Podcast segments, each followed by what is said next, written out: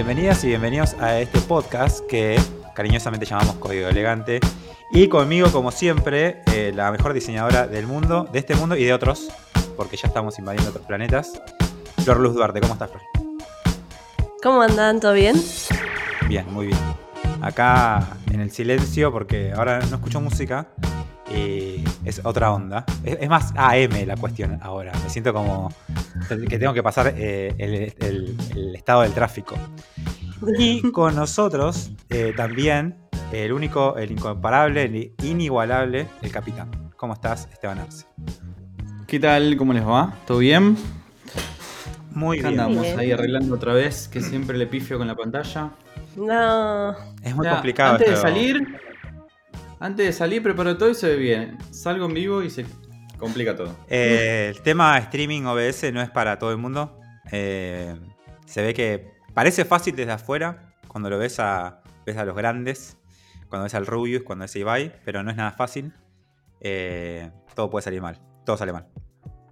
Bueno, en esta ocasión vamos a hablar de un tema que no es tan recurrente en nuestros capítulos del podcast que es el mundo del diseño y particularmente temas para principiantes, ¿no? Como para entender de qué se trata. Porque si bien esto se llama código elegante y, todo lo que quieras, eh, el diseño está en todos lados. O sea, no hay forma de que trabajes, creo, en tecnología sin que lo que hagas, eh, ya sea programar, ya sea infraestructura, ya sea cualquier área o subárea técnica, eh, de alguna forma esté relacionado con temas de diseño, temas de UI, de UX, de research, porque hoy en mundo casi, o sea, hoy en día casi todos los eh, productos eh, van a parar a, experiencias, ¿no?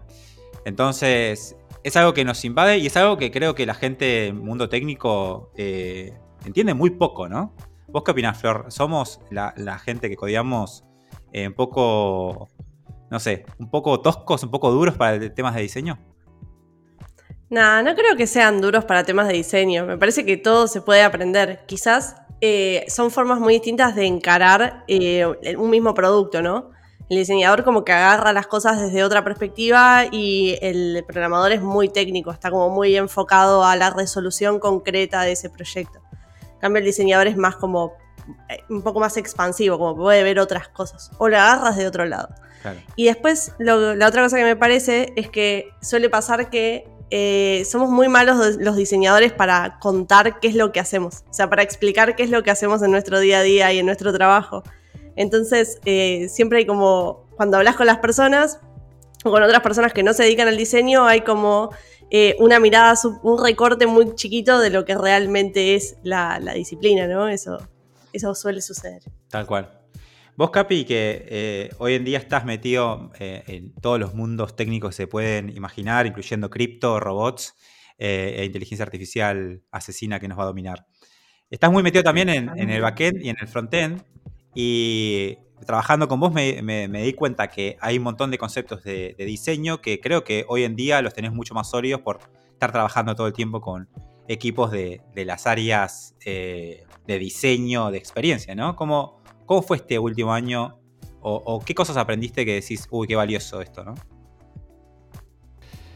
Eh, a ver, yo creo que, al estar trabajando en una startup y tener em, la visión de otras áreas, o sea, una visión y compartir decisiones, eh, estar en las reuniones donde diseño plantea sus cuestiones, donde tomamos decisiones entre todos, donde ellos toman decisiones, hace que me abra un poco más la mente y entienda el por qué se toman ciertas, ciertas conductas y demás, el por qué el botón va allá o el por qué esto se hace de una manera y no de la otra, el por qué hay que ser consistente, bueno, un montón de razones del, del diseño que tienen su explicación, pero quizás cuando te pasa un archivito y dicen, bueno, toma, esto tenés que maquetar, perdés un poco todo eso. Y yo creo que, ahora estar en una startup y estar en constante contacto con la gente de diseño y participar en las mismas reuniones, participar en reuniones de producto donde se toman esas decisiones, me abre mucho más la mente y me hace entender el, porqué de las cosas que, hago, que replico y, maqueto y lo que sea. Entonces creo que, es una experiencia muy buena, que, está bueno que todo, todo programador la tenga eh, quizá no tiene que ser una startup, pero tiene que ser un lugar donde te permitan eh, meterte en esas reuniones, por lo menos de oyente, como para ver qué, está pasando.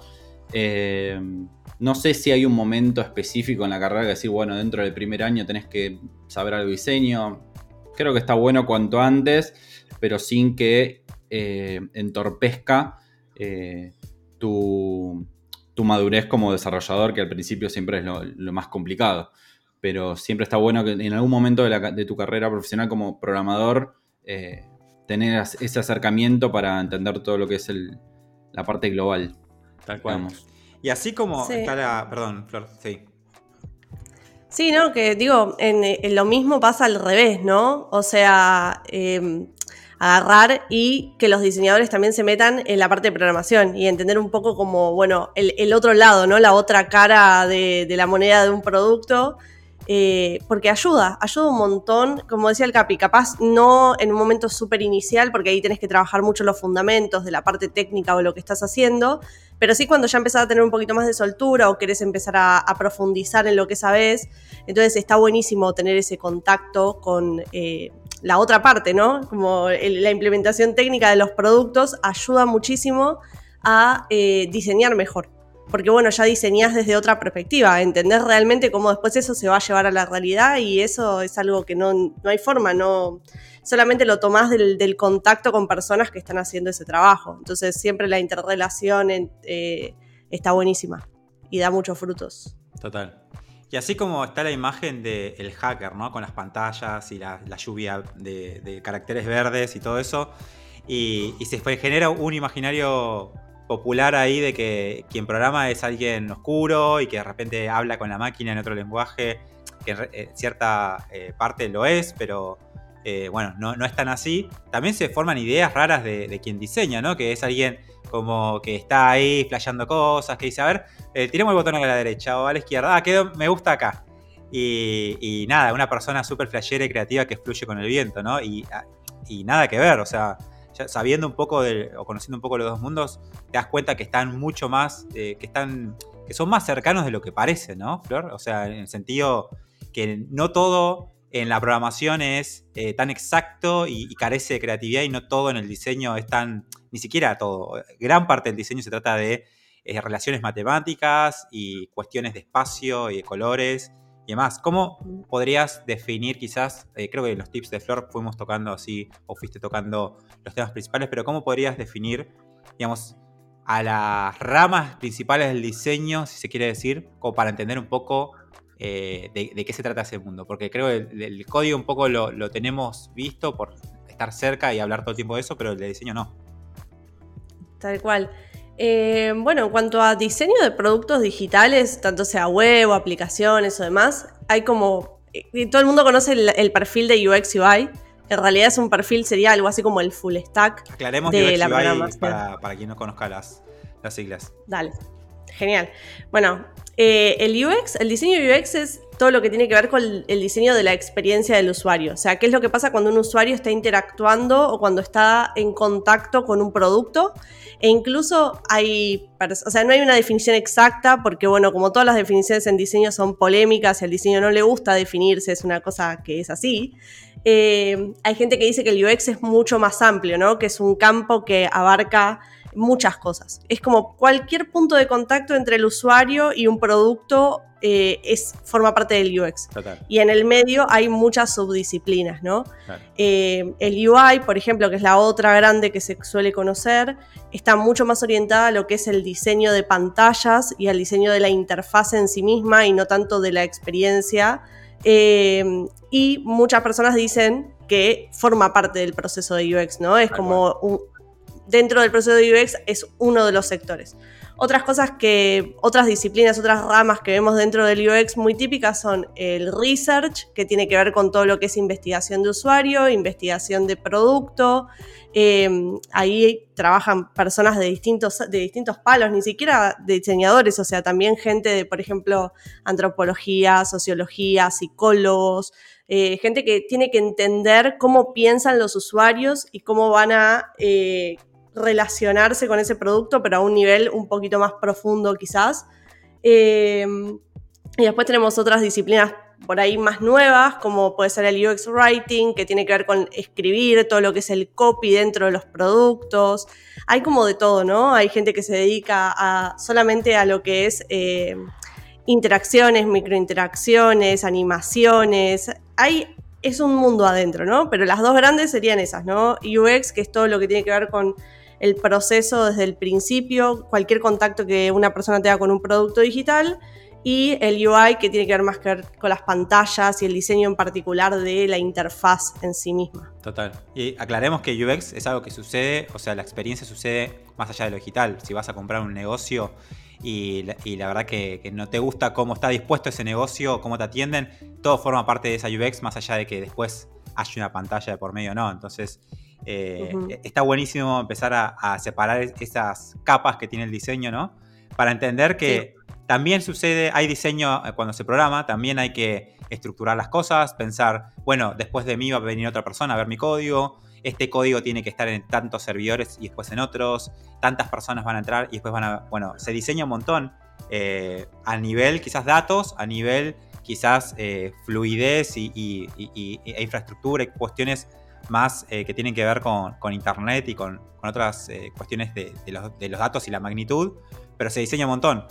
Pero sin dudas eh, hay un puente que es el frontend, ya sea frontend web, frontend para aplicaciones, frontend de, de lo que vamos a hablar en digital, que une estos mundos y está súper interesante cuando empiezan a, compartir ahí el, día a día, sobre todo cuando son disciplinas no tan, eh, digamos, conocidas como research, que todavía no es tan conocido. O sea, sí hay un montón de empresas que descubrieron que detrás de la investigación hay un montón de beneficios, pero pero siento que todavía no es tan, eh, no es mainstream.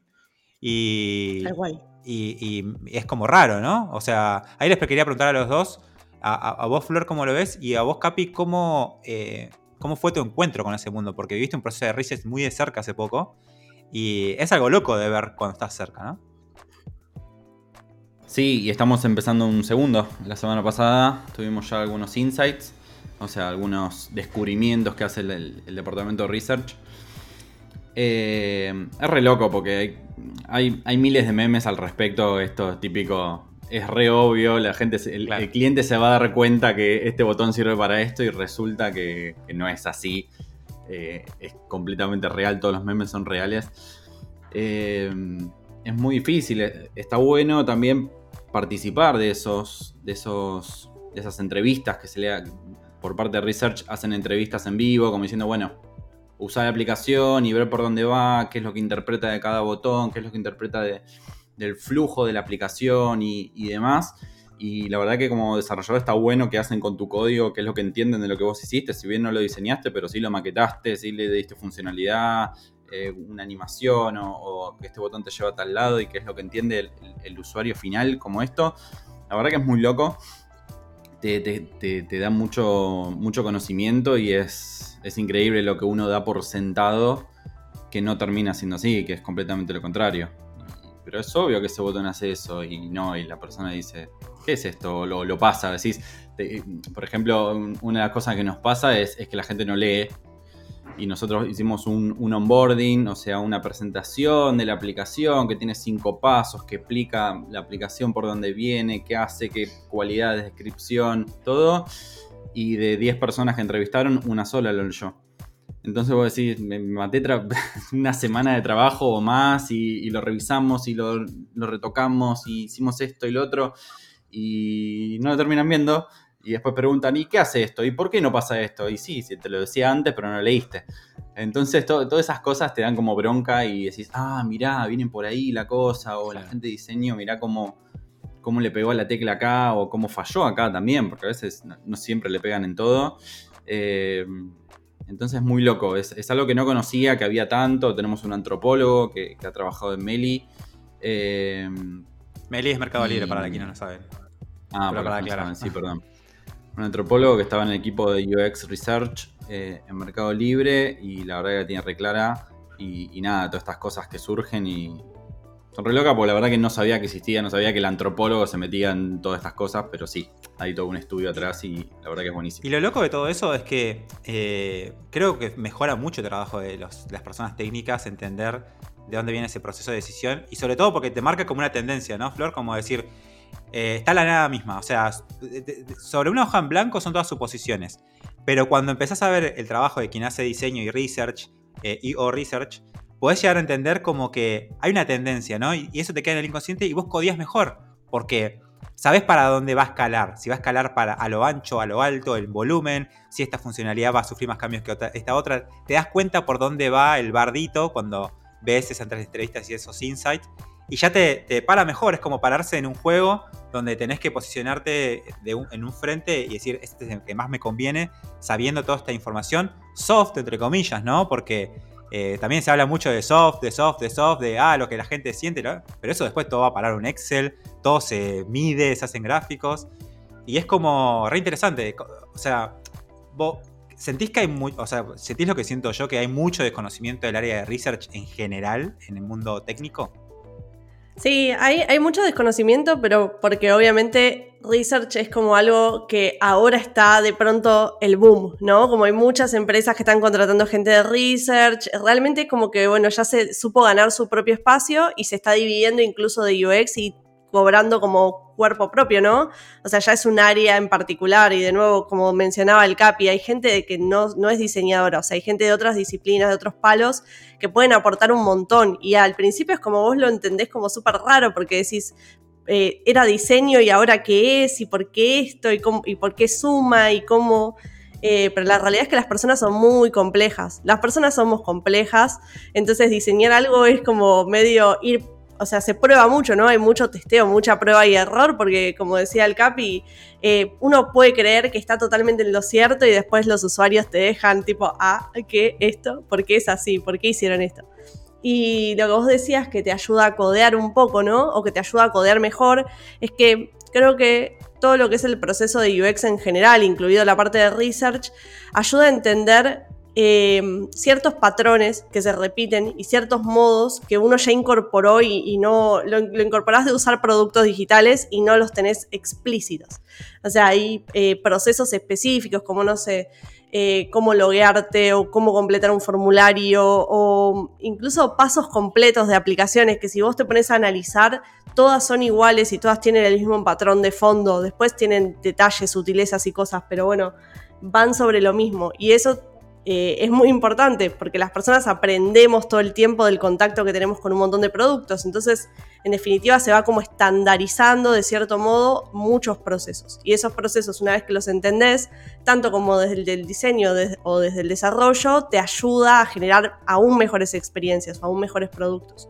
Eh, porque bueno, no hay que inventar la rueda, o sea, te vas encima de lo que ya, de lo que ya hay, ¿no? De lo que ya se sabe. Total, total. Eh, y áreas como el research y, de todo el mundo del diseño en general eh, me gustan porque te hacen recordar que vos, como persona que diseña o persona que programa, no sos nada relevante en este producto. O sea, sos quien eh, trata de satisfacer necesidades de tus clientes y usuarios y te saca un poco de protagonismo que a mí me parece fundamental en el mundo técnico. Que desde el día uno entendamos que proveemos servicios, que proveemos de soluciones y que no somos el centro ni mucho menos, ni porque sepamos hablar con la máquina, eh, digamos, trabaja alguien para nosotros, sino todo lo contrario.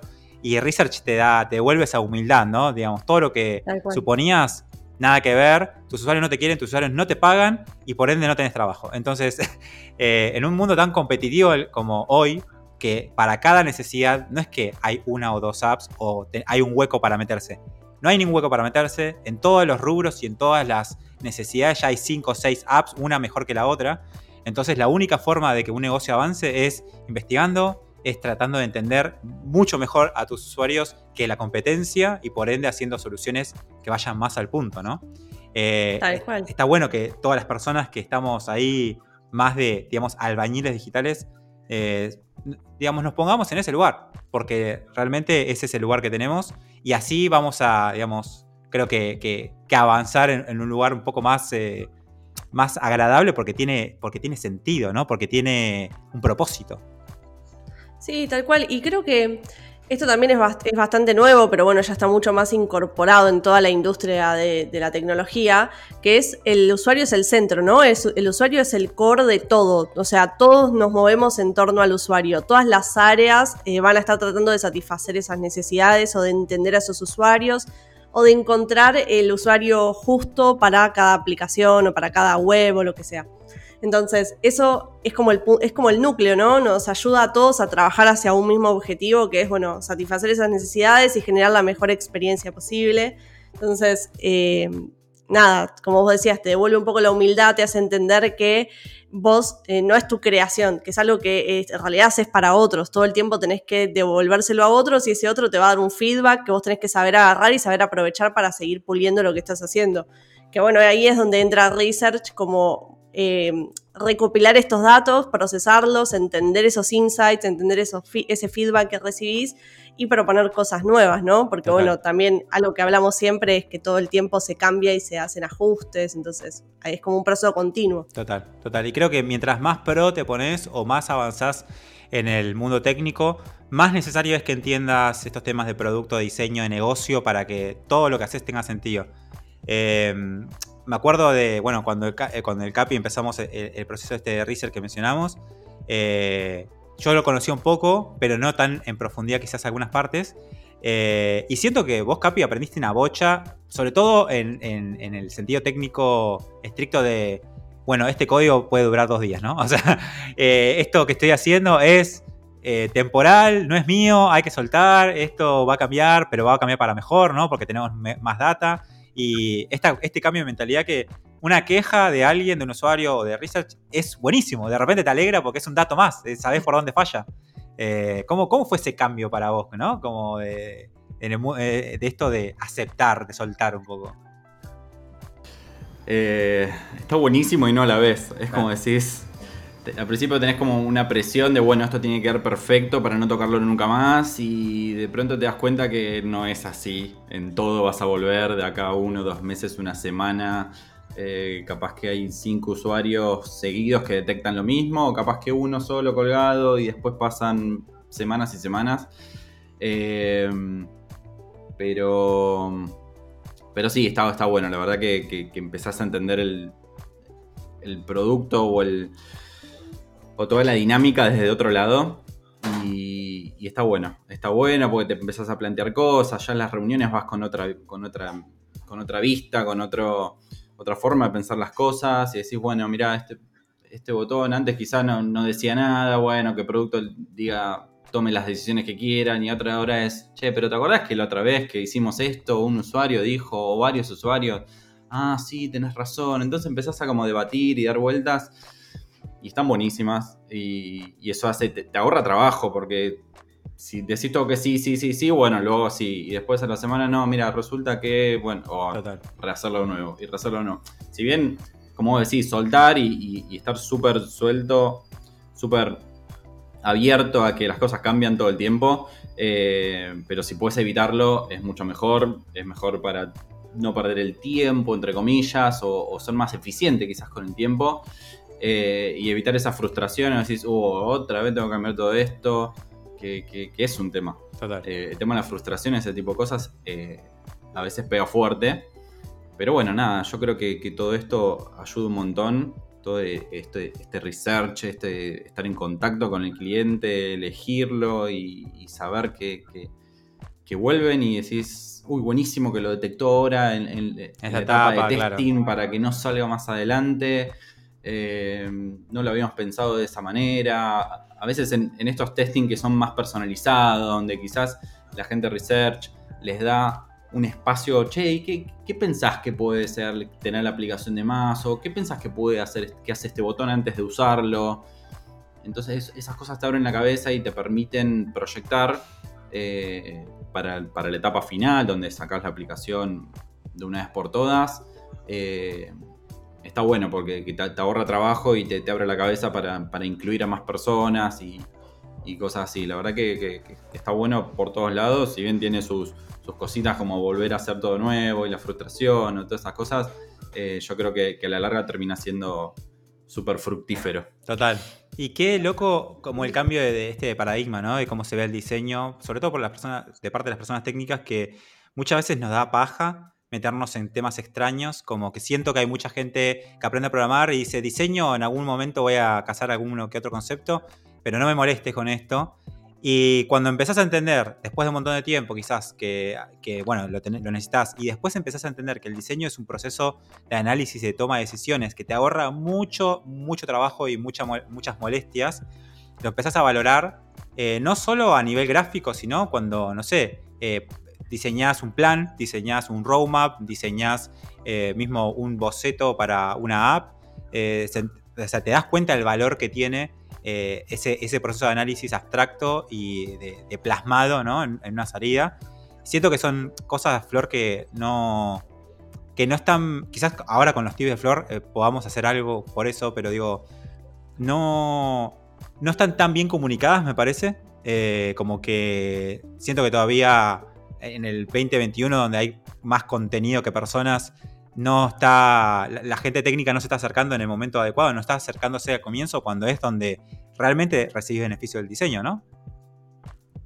Sí, tal cual, porque que tiene el. A ver, de nuevo, creo que los diseñadores somos malos para comunicar lo que hacemos. O sea, somos buenos para comunicar cualquier otra cosa menos. claro, cualquier cosa menos lo que hacemos y de qué se trata el diseño. Ahí, ahí fallamos. Pero es un proceso muy analítico y es un proceso que no, no se centra en la parte estética o en la parte, o sea, creo que el imaginario te lleva a creer eso, ¿no? Como que eh, lo estético o la parte del diseño así como de píxeles y cosas como estar todo el tiempo en Figma y no es la realidad, o sea, la realidad de la profesión es mucho más eh, compleja porque tiene que ver con decidir o tomar decisiones fundamentadas sobre por qué un producto es de una forma y no de otra forma y a quién responde ese producto. Y todo ese proceso que por ahí tiene más que ver con la concepción de una idea, ¿no? Cómo hacer para agarrar una idea y transformarla realmente en un producto. Eh, es súper rica para cualquier persona, o sea, para programadores, diseñadores, cualquier persona que tiene una idea en la cabeza y quiere transformarla en algo real, tiene que pasar por un proceso que está muy relacionado con el diseño, porque bueno, es eso, ¿no? las primeras partes, al menos los inicios. Eh, tal cual, tal cual. Así que está buenísimo. Y es un paso que muchas veces lo, lo obviamos por andar a ver qué motivo. Y es una boludez porque las empresas cada vez más eh, se centran en departamentos de UX. Por ejemplo, hablábamos recién de que Meli, que Mercado Libre, está muy centrado. De hecho, el departamento de UX eh, tiene adentro eh, el departamento de producto y, gente técnica. Y es como lo más importante. Porque al final del día lo más importante es que tus usuarios tengan la mejor experiencia posible. Y la herramienta que usas para eso, de casualidad, es programación. Pero si el usuario te dice, lo quiero hecho en madera, lo vas a hacer en madera y no en digital porque al final del día se trata de resolver ese, problema, ese dolor que tiene tu usuario. Y está buenísimo como, como guía, porque siento que también la gente que está arrancando dice, no sé por dónde arrancar. Digo, eh, aprendo Python, aprendo JavaScript, ¿qué hago? Como ya aprendí un poquito, ¿qué hago después? Y el proceso de diseño justamente te dice, bueno, te dice por dónde seguir, o sea, te ayuda a decidir, te ayuda a juntar un montón de información y tomar la decisión del próximo paso, fundamentada, como decís vos, que tenga sentido para mí en este momento, en este lugar y con respecto a mis objetivos. Entonces, entender un poco ese proceso abstracto, más allá de que al final sea un plan, un roadmap o, un archivo de, Figma, eh, está bueno tenerlo desde el primer día, ¿no? Sí, tal cual. Y eh, lo que iba a decir es que eh, Ah, se me fue. eh, no, de, tomar decisiones. O sea, yo siempre digo que, por ejemplo, una, una buena excusa o un buen objetivo, si no sabes qué hacer, es ponerte un proyecto. Digamos, aprendiste dos líneas de JavaScript, listo. Ponete, fíjate qué puedes hacer con eso. O sea, es como cualquier cosa. Digo, vas a la clase 1 de cocina. ¿Sabes hacer masa? Bueno, ponete a hacer pizza, yo qué sé. Pero hacer un montón. O sea, de lo que sabes hacer, ponete un proyecto, ponete una pizzería si quieres, o ponete y, compartila, pero digo, con las herramientas que tenés, el diseño te ayuda a decidir qué eh, cosas puedes hacer. Al principio quizás sean limitadas y después ya el proceso de diseño se trata más de satisfacer necesidades o solucionar problemas. Claro, y la mayoría de los chicos, por ejemplo, de, la comunidad que se acercan, que están empezando en este proceso de hacer proyectos, ¿no? Que ya saben una sintaxis, ya saben un lenguaje y quieren empezar a usarlo, ahí es cuando se encuentran que necesitan saber ciertas, ciertas bases o ciertos fundamentos de diseño como para poder generar algo que, sirva, ¿no? Que sea útil, que, que, eso también es otra cosa que tiene el diseño, ¿no? Entender la necesidad y hacer un producto que resuelva esa necesidad. O sea, siempre el diseñador resuelve problemas identifica problemas y los resuelve. A veces también los crea solo para resolverlos. Entonces siempre es como, bueno, entender a quién le puede servir esto, para qué, cómo tiene que ser para que esa persona sea la que más, se beneficia. Todo ese tipo de cosas ayuda un montón en, el proceso, en el proceso en general de cualquier proyecto. Total, total. Y aparte creo que también, como decía antes, eh, te hace mejor eh, eh, programador, programadora, porque Vos lo sabés, Capi, cada vez que hay que tomar una decisión, por ejemplo eh, con respecto al modelo de datos, o con respecto a ciertas partes sensibles de, la arquitectura o de la estructura de, un backend, de un frontend, hay que tener un montón de charlas y ahí tener algunos PRs por medio, hacer unas propuestas de código, cositas que van y que vienen, para tener en claro que estamos cubriendo la necesidad y que no nos estamos eh, olvidando de algo futuro quizás que pueda pasarnos entonces en el mundo técnico se diseña mucho, quizás eh, se perdió un poco la costumbre de diseñar formalmente. Las metodologías ágiles nos trajeron un montón de beneficios para producir, pero también dejaron atrás un montón de cosas que estaban buenas, los diagramas y ciertas prácticas que hoy casi no existen, ni, siquiera en empresas grandes. Ah, hay quien te hace un documento, un RFC o un diagrama, así como... Eh, pero empresas muy exigentes o que están... Eh, que, Quizás en, los liderazgos técnicos tienen personas de la vieja escuela, pero hoy en día no hay tanto, pero igual sucede en el día a día, ¿no, Capi? Como esta cuestión de decir, eh, quizás al comienzo cuando estás aprendiendo no, pero después cuando estás tocando algo que es, sensible, decís, che, ¿y esta función se va a llamar así? Che, son dos funciones, che, este dato es un string, che, este dato no puede escalar y, no sé, capaz que necesita una fecha, capaz es un objeto, como todo ese proceso de decisiones eh, todo el tiempo.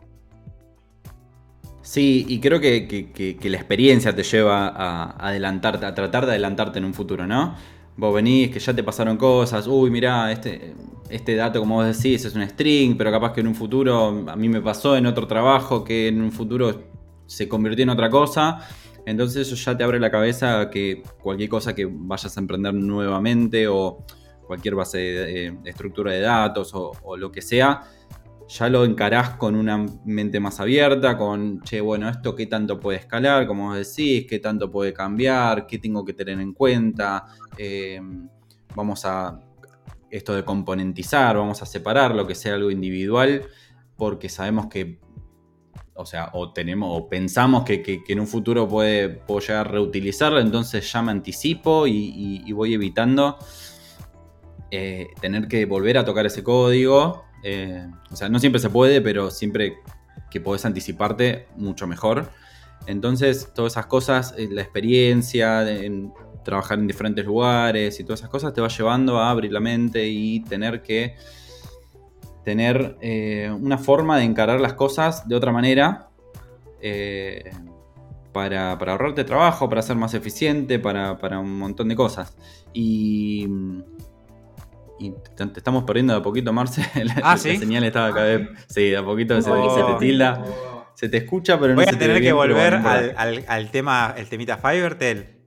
No. Me parece que sí. Vamos a tener que hacer un, hate todos los eh, programas de Fivertel. Claro, hasta que solucionen el asunto. Acá está fallando la experiencia de usuario, está tremenda. Claro. No, y otra cosa que quería agregar de, de que estamos hablando hace un ratito sobre research y todas esas cosas, que nosotros ahora estamos en, una etapa donde, qué sé yo, tenemos una disyuntiva en la toma de una decisión, che, y esto lo ponemos así, lo ponemos de otra manera, y estamos ahí como debatiendo con la gente de diseño, con nosotros, con la gente de producto, de, tecnología y demás, y decimos, bueno, que, lo, dejamos así y vemos qué dice la gente de research, digamos, a ver qué feedback tenemos del usuario.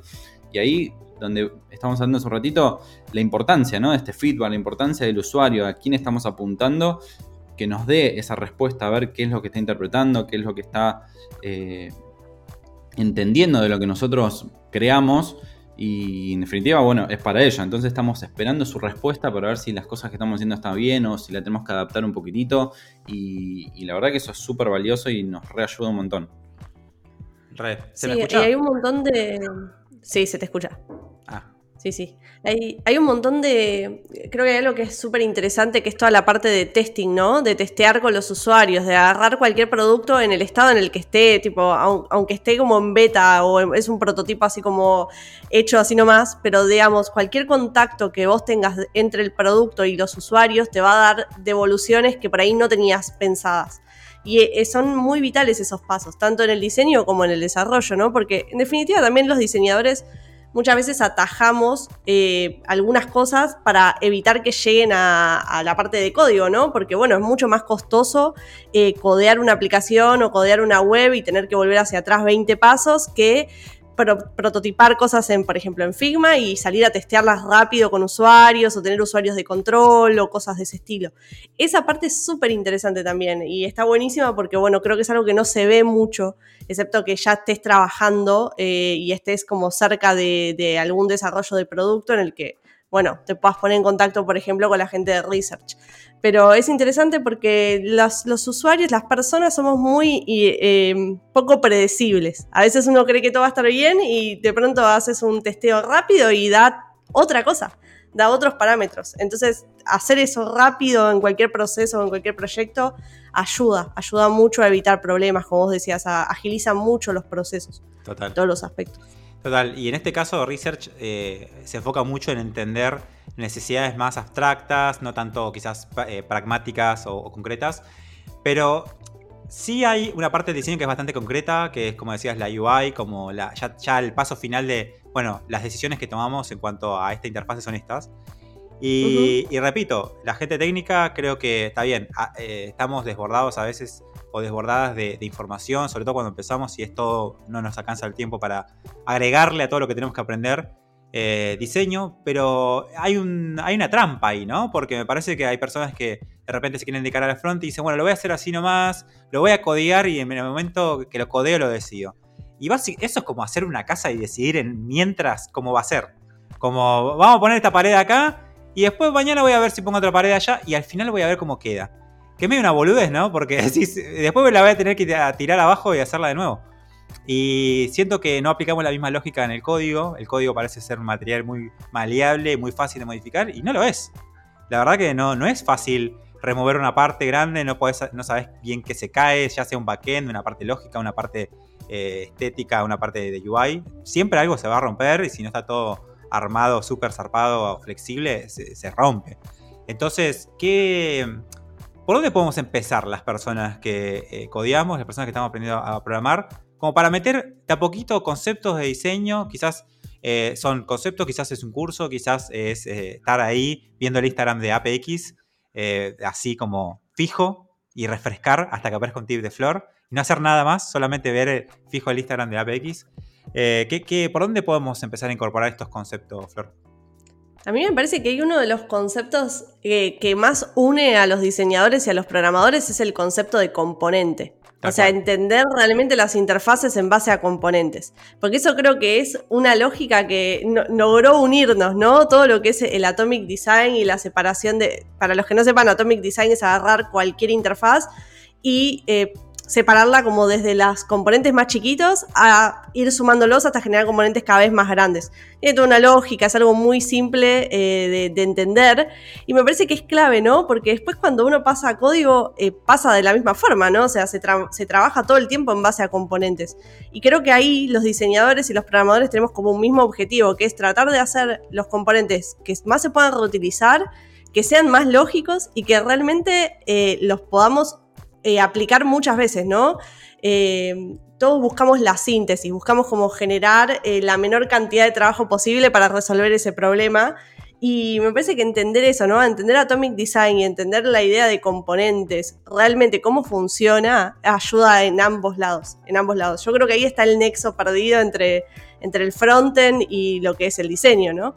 Eh, pues yo pensaría por ahí, si vengo desde la programación, ¿no? Si vengo desde el diseño y me quiero ir hacia la programación, también está bueno entenderlo desde ahí, porque te ayuda a diseñar mucho mejor y te deja mejor parado en cuanto a cómo funciona eh, el desarrollo en sí y sobre todo con, frameworks o con librerías más modernas, ¿no? me parece que todo se trabaja de esa manera. Entonces, yo empezaría por ahí definitivamente. Total. Y en un mundo, como hablábamos la otra vez, de no code, que existen muchas herramientas y cada vez más avanzadas y cada vez lo que se diseña llega más rápido al código y cada vez en menos pasos. Eh, es importantísimo entender esa parte porque eventualmente todos y todas vamos a diseñar, todos y todas vamos a estar en un frente donde se toman decisiones y quizás tiremos dos líneas de código y se genere todo automáticamente, quizás Copilot lo haga por nosotros, no sabemos. Y lo mismo con los backends, ¿no? Como que los backends eh, también parece como el último lugar donde el diseño eh, o las personas tipo de research o, de diseño gráfico van a llegar. Pero la verdad que es solamente una consecuencia, es solamente un resultado de la necesidad de una interfase muchas veces. Muchas veces es mucho más fácil definir qué datos hay que guardar y todo en base a lo que se diseña, porque definir un problema en base a los datos, hoy en día, eh, solamente en base a los datos y no en, base a la interacción, eh, es como un poco viejo, ¿no? Como que ya no tiene mucho sentido. Sí, puede ser. Eh, creo que era lo que mm, en el vivo de Coderbox retomábamos, ¿no? En el vivo del, del, backend, que es como, bueno, entender para dónde van a ir los datos dentro de, una, de un producto. Y en base a eso tomar las decisiones para generar, por ejemplo, las bases de datos o las, o las interacciones o este tipo de cosas. Eh, no lo tengo muy en claro, pero creo que va por ahí y ahí lo explicaste bien como basado en, en el diseño, ¿no? Agarrando un ya un maquetado, agarrando lo que ya existe y diciendo, bueno, esto va a ir por acá, el usuario va a tener tal interacción, va a agarrar tal dato, va a necesitar tal cosa, entonces te ayuda a plantear todo lo demás. Total. Eh, sí, agiliza mucho. Total, porque imagínense esto, si hacemos una, analogía un poco más justa, eh, las herramientas, eh, digamos, imagínense herramientas de construcción, ¿no? Las herramientas de construcción hoy en día son bestiales. Yo veo muchas veces videos donde muestran, solamente videos en TikTok, de máquinas que hacen cosas, que construyen casas, que de repente eh, no se levantan paredes y todo. Son máquinas que parecen robots. Y vos decís, claro, se fueron a la chota. O sea, eh, hay robots que están participando en la construcción de edificios y de cosas. Y ahí es donde el gap entre lo que se diseña y lo que se construye se está achicando. Porque ya no necesitas tanta gente. Y lo mismo está pasando en, la programación, donde es más fácil todavía. Porque es más fácil, eh, digamos, armar un mecanismo que traduzca cierto diseño, ya sea gráfico o de otro tipo, a, una aplicación eh, porque, digamos, la relación es medio uno a uno que eh, hacer un robot.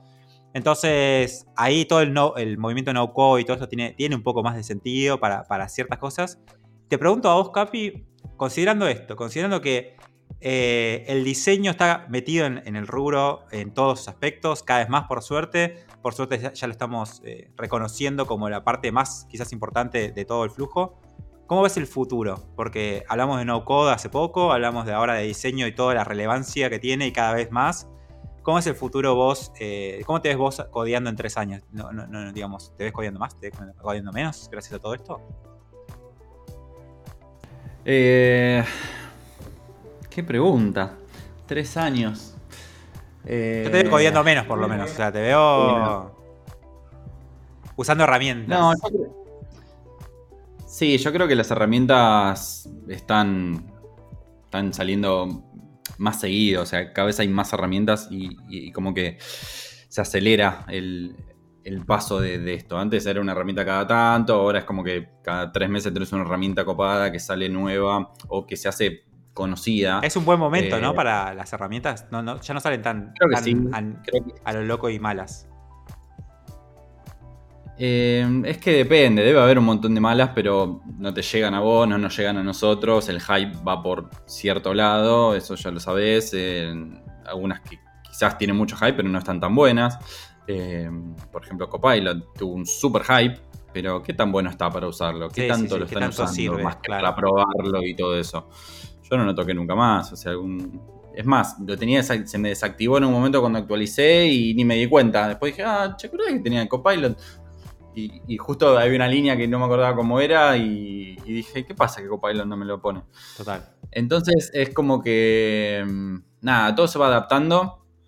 Eh, yo creo que, que si bien hay más, va a haber más conexión, como decimos acá, que está bueno saber un poco de diseño y está bueno que los diseños sepan un poco más de programación, de funcional y todo eso, eh, va a seguir habiendo una línea en el medio Y también va a estar la gente que sabe todo, va a ser como un full stack extendido, un full stack stack. El new full eh, stack, sí, sí, sí. New full stack que, que, sabe un poquito más de diseño, que se la arregla, pero bueno, esas son las personas que quizás son las más freelancer o, o, que emprenden y al principio tienen que saber de todo.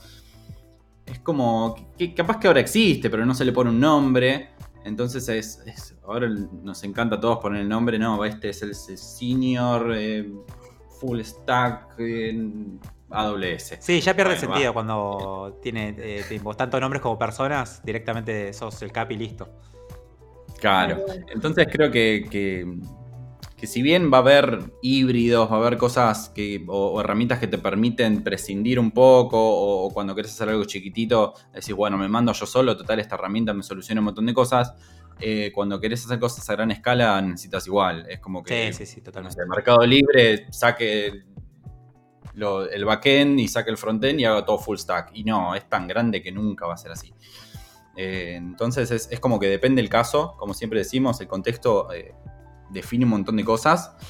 Pero bueno, estas herramientas permiten que una persona que quizás estaba muy enfocado en algo pueda con muy poco conocimiento agarrar otra cosita y, sacar algo adelante chiquitito que, después puede llegar a escalar con... O de ahí sale un, una startup, o de ahí sale un emprendimiento, o mil cosas.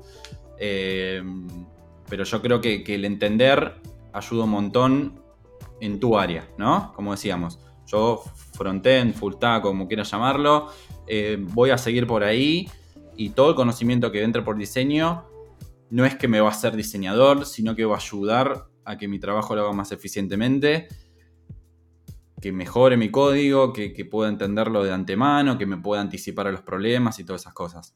Entonces creo que viene por ahí la cosa. Total, total. Ya sea diseño, ya sea otro, otra área, ¿no? Tal cual. Es que es el tema de la relación entre áreas, ¿no? Como que lo que se... Eh, más allá de que después cada uno se especializa, ¿no? Va a seguir habiendo diseñadores que se van a encargar de diseño y programadores que se van a encargar de programar y cosas así pero la relación, o sea, realmente el hacer un puente entre ambas y no tratarlas como algo totalmente separado, ¿no? Como, bueno, o esta lógica de cuando se terminó el diseño, toma, te entrego un paquete ya cerrado a, a los programadores para que empiecen a codear eso que, o sea, la interacción entre las áreas me parece que es lo más rico.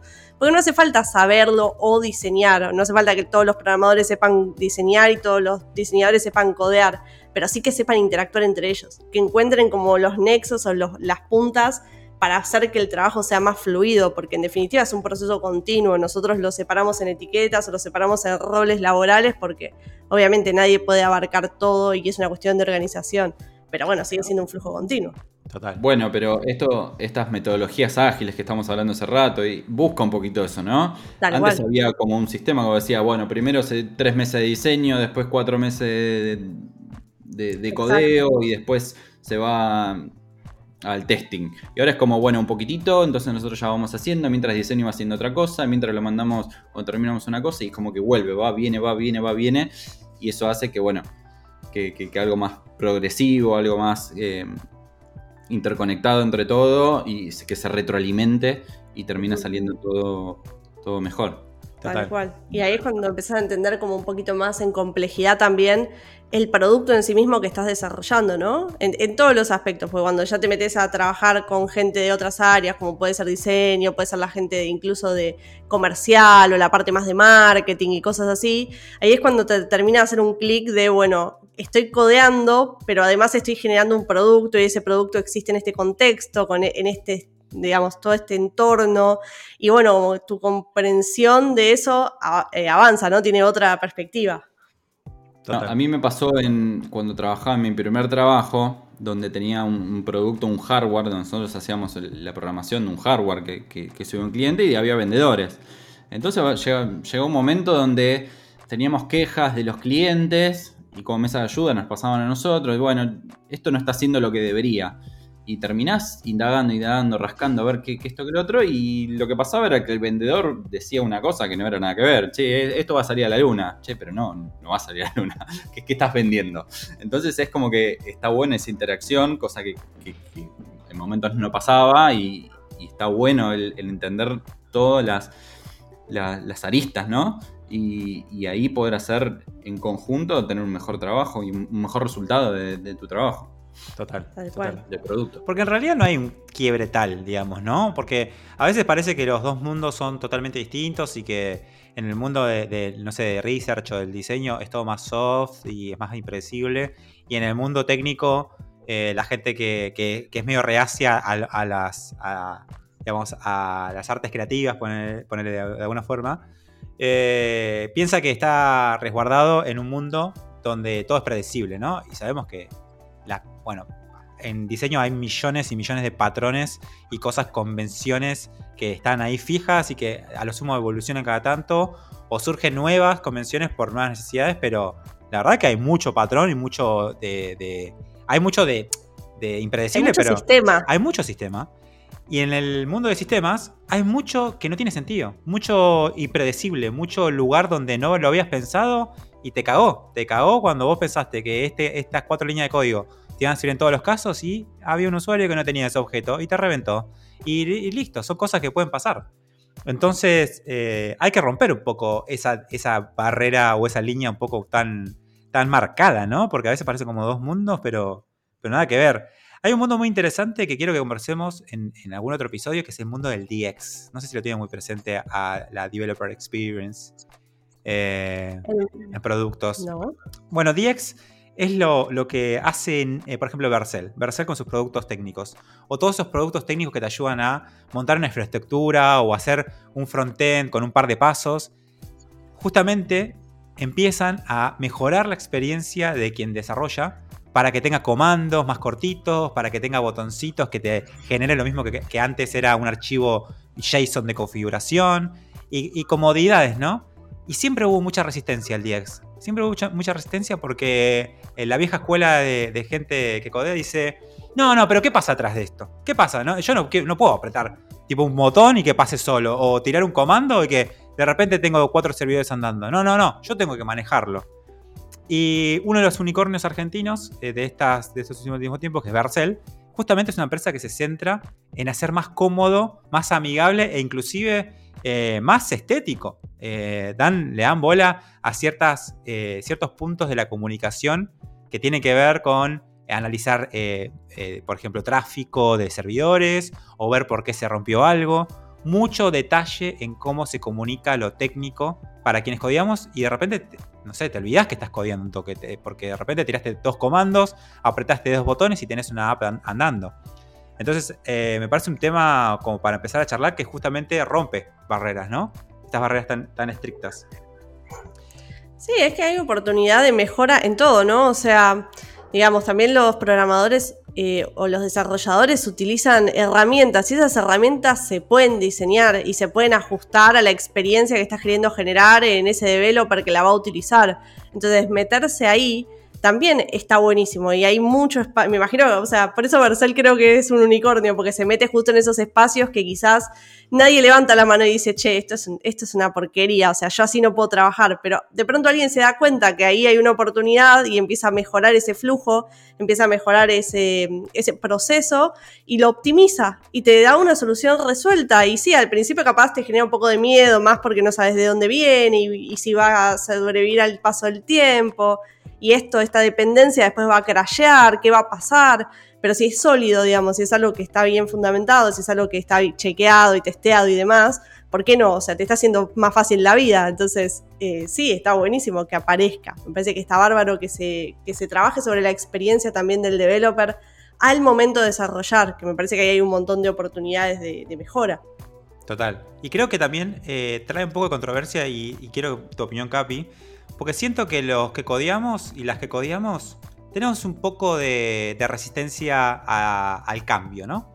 A que me cambien un poco la funcionalidad, a que me cambien un poco de plataforma, a que ah, hay que actualizar la versión, hay que hacer adaptaciones, refactor. El refactor es una resistencia de todo el mundo. Nadie quiere tocar el código de nuevo que le, llevó mucho trabajo hacer.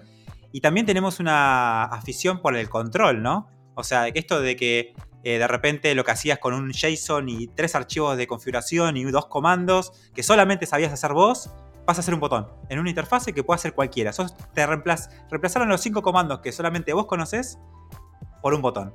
Entonces hay un poco de soltar ahí, ¿no? Y de, otra vez volver a la humildad y decir, tengo que mejorar mi proceso porque yo tengo que trabajar rápido para generar esta, este, esta solución, porque yo no soy eh, quien consume esto.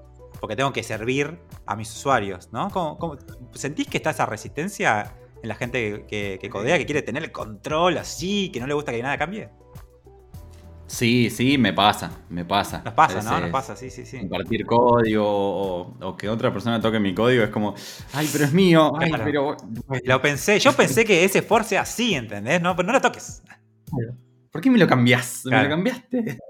Eh, no, la verdad que yo siempre, en ese sentido, soy, bastante humilde y, y, toda, toda mejora que, sea para para mi, mi, progreso es súper bienvenida. No es que, ah, mira, me está diciendo algo para mejorar, ¿qué, se piensa que es? Si, si tiene 22 años. Eh, la verdad que no. De ese lado siempre, siempre trabajé con gente más chica y, creo que siempre. Y, y, siempre estuve abierto a todas esas cosas, pero sí, es verdad. Quizás inconscientemente uno dice, ay, que no me lo toque, no, que no me lo critiquen. Claro. claro. que no me lo critiquen, no se dan cuenta que soy pésimo y el síndrome del impostor y todas esas cosas. Eh, pero sí, sí, es verdad. Pero bueno, con respecto a esto de, automatizar, de todo este DX, experiencia de, desarrollador, eh, si vamos a analizarlo muy a fondo, cualquier librería es lo mismo. Total. Desde la más sencilla, de Lodash, que solamente hace cositas de datos, de cualquiera, cualquier librería, es lo mismo, es evitar que vos hagas algo de nuevo, evitar que pierdas tiempo en algo que ya está inventado, que ya lo alguien se dedicó completamente a eso, entonces lo, mejoró y lo mejoró y lo mejoró y, está súper analizado y pensado. Em, la verdad que creo que sí, que, que, que, soltar un poco más, estar más abierto. Obviamente en el momento te sale ay, mira, yo lo había hecho y ahora tengo que usar esto, o tengo que refactorizar todo porque cambiaron una versión y aparece un iconito que lo tengo que usar y decís, ay, la puta madre. Mm. todo el tiempo que, todo el trabajo que voy a tener que hacer por una pavadita. Eh, que me está pasando con Material UI. tengo que cambiar la versión y es como, ay, tengo que adaptar todo, encima cambiaron todo.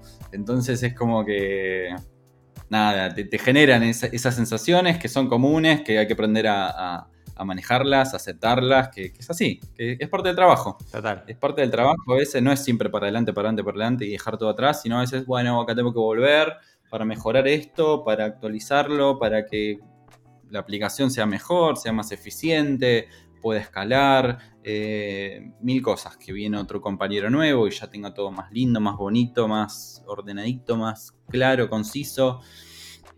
Creo que es aceptarlo desde ese lado eh, guardarse todos esos sentimientos que, no ayudan, que no cooperan y, nada, ir para adelante, es parte, es, parte del día a día. Total. Y hay que aceptarlo, así como hay que, en todo trabajo, ¿no? Hay partes súper divertidas, que cuando sale todo bien o cuando estás tres días trabajando una cosa y bueno, es parte, es parte de estar todo un día deployando o con Git o que se mergeando, que esto, que el otro y es... Son cosas que, no, que uno quizás no quiere, no espera, pero pero hay que aceptarlas como son. Me acuerdo un trabajo donde yo llegaba todos los lunes, tenía un equipo de tres personas y todos los lunes venía con un cambio. Todos los lunes te cambiaba una versión de una librería o te agregaba una cosa nueva y era rehacer, tocar 30 archivos o rehacer un proyecto de cero. Porque era, no nos podemos dormir. O sea, no podemos amar a nuestro código. Tenemos que amar el problema que estamos solucionando o la solución a ese problema.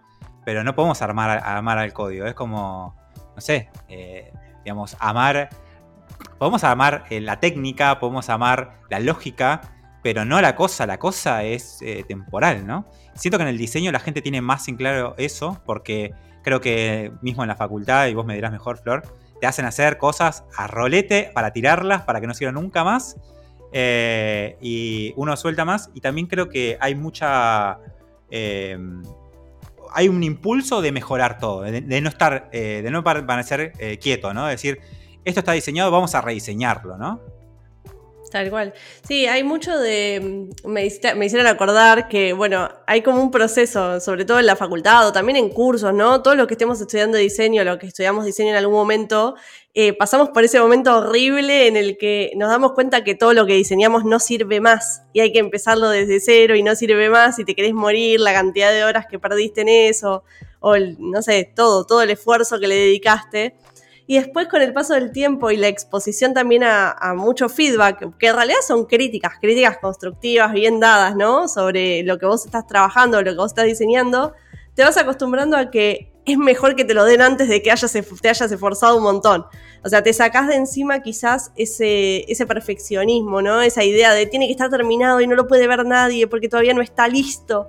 Y es más como, bueno, toma, mira, acá hice un dibujito, fíjate, a ver qué onda, veámoslo antes de todo. O sea, ya te acostumbras a mostrar todo, a como exteriorizar todas tus ideas antes de empezar a hacer cosas para atajar esos problemas, ¿no? Para después no tener que cambiar todo el tiempo. Igual todo, todo cambia.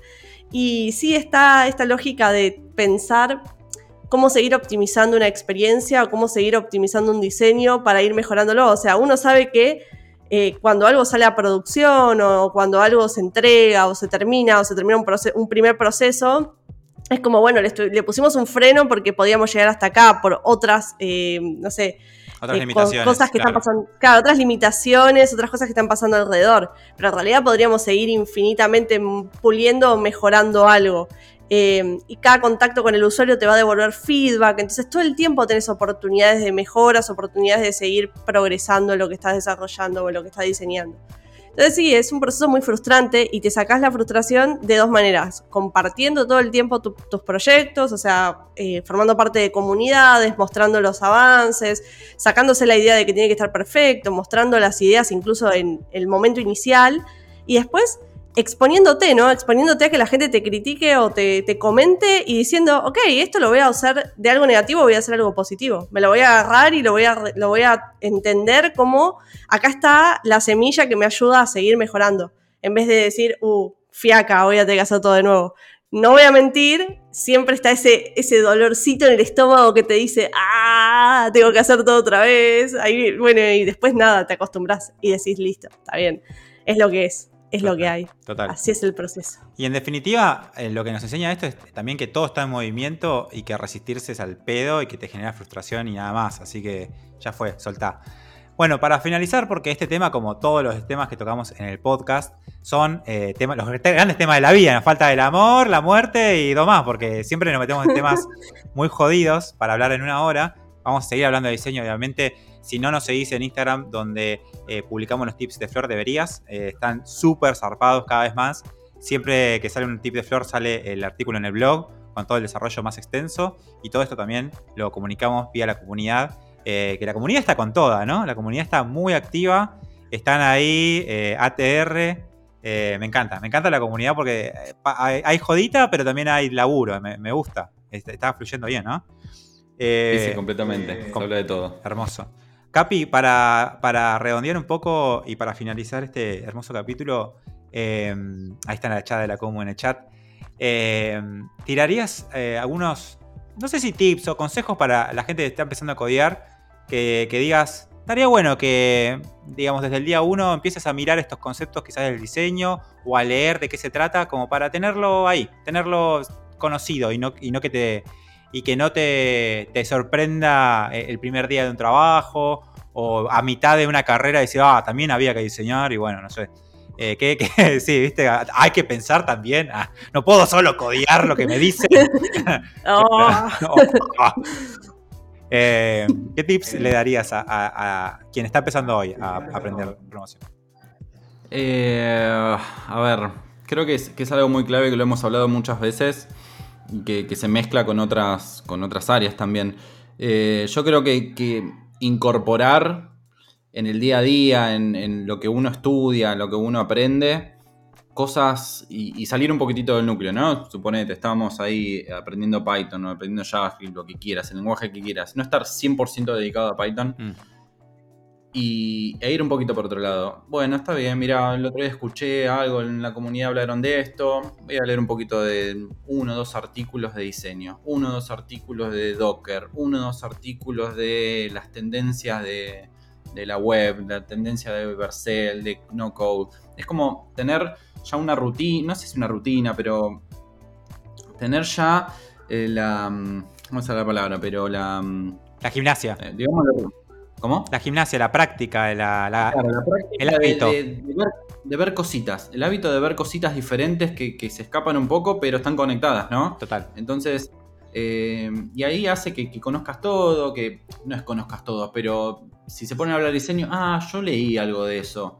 Y ahí como que lo entendés mejor, lo agarrás de otra manera y, y- y todo eso. Entonces está bueno, no solamente con diseño, sino con un montón de cosas.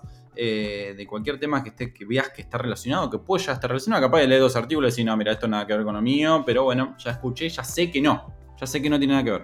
Total. Entonces, eh, esta práctica me parece muy buena y, y nada, que est- estaría bueno que, que- que lo puedan ir viendo qué onda, bien de incorporarla y como para, para tener ese, ese big picture, como yo siempre le digo, tener el amplio espectro de lo que estamos laburando, a lo que nos estamos dedicando y, nada, y nutrirnos de ese lado. Total, total. Y agrego a tu tip de, estar siempre con eh, consumiendo contenidos de, cosas que, no, no tienen que ver exactamente con lo que estamos haciendo o aprendiendo en ese momento, a, leer o a ver videos de YouTube. A veces el video de YouTube eh, ayuda mucho a introducirte en un tema, porque hay una persona explicándolo con soporte gráfico y demás.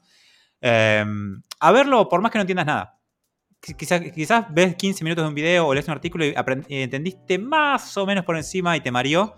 No importa, porque la próxima va a haber un poquito más de eso. Entonces, eh, no, no frustrarse porque la primera no, no- no lo entendiste o no tiene nada que ver con lo que sabes. Porque en algún punto empieza a cobrar sentido con, cuando tenés más, más información, ¿no?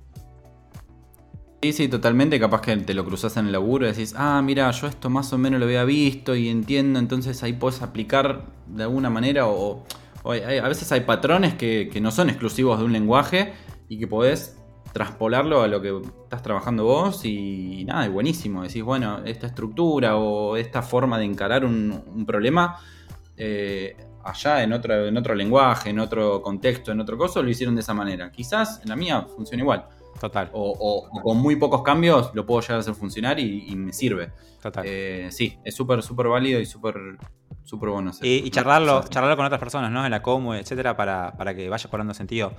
Y vos, Flor, para, para finalizar, te quería preguntar si, si yo vengo hoy y estoy, bueno, estoy en la carrera PX, la mejor carrera de- del mercado, la más barata y la, la más, la más mejor. Ah.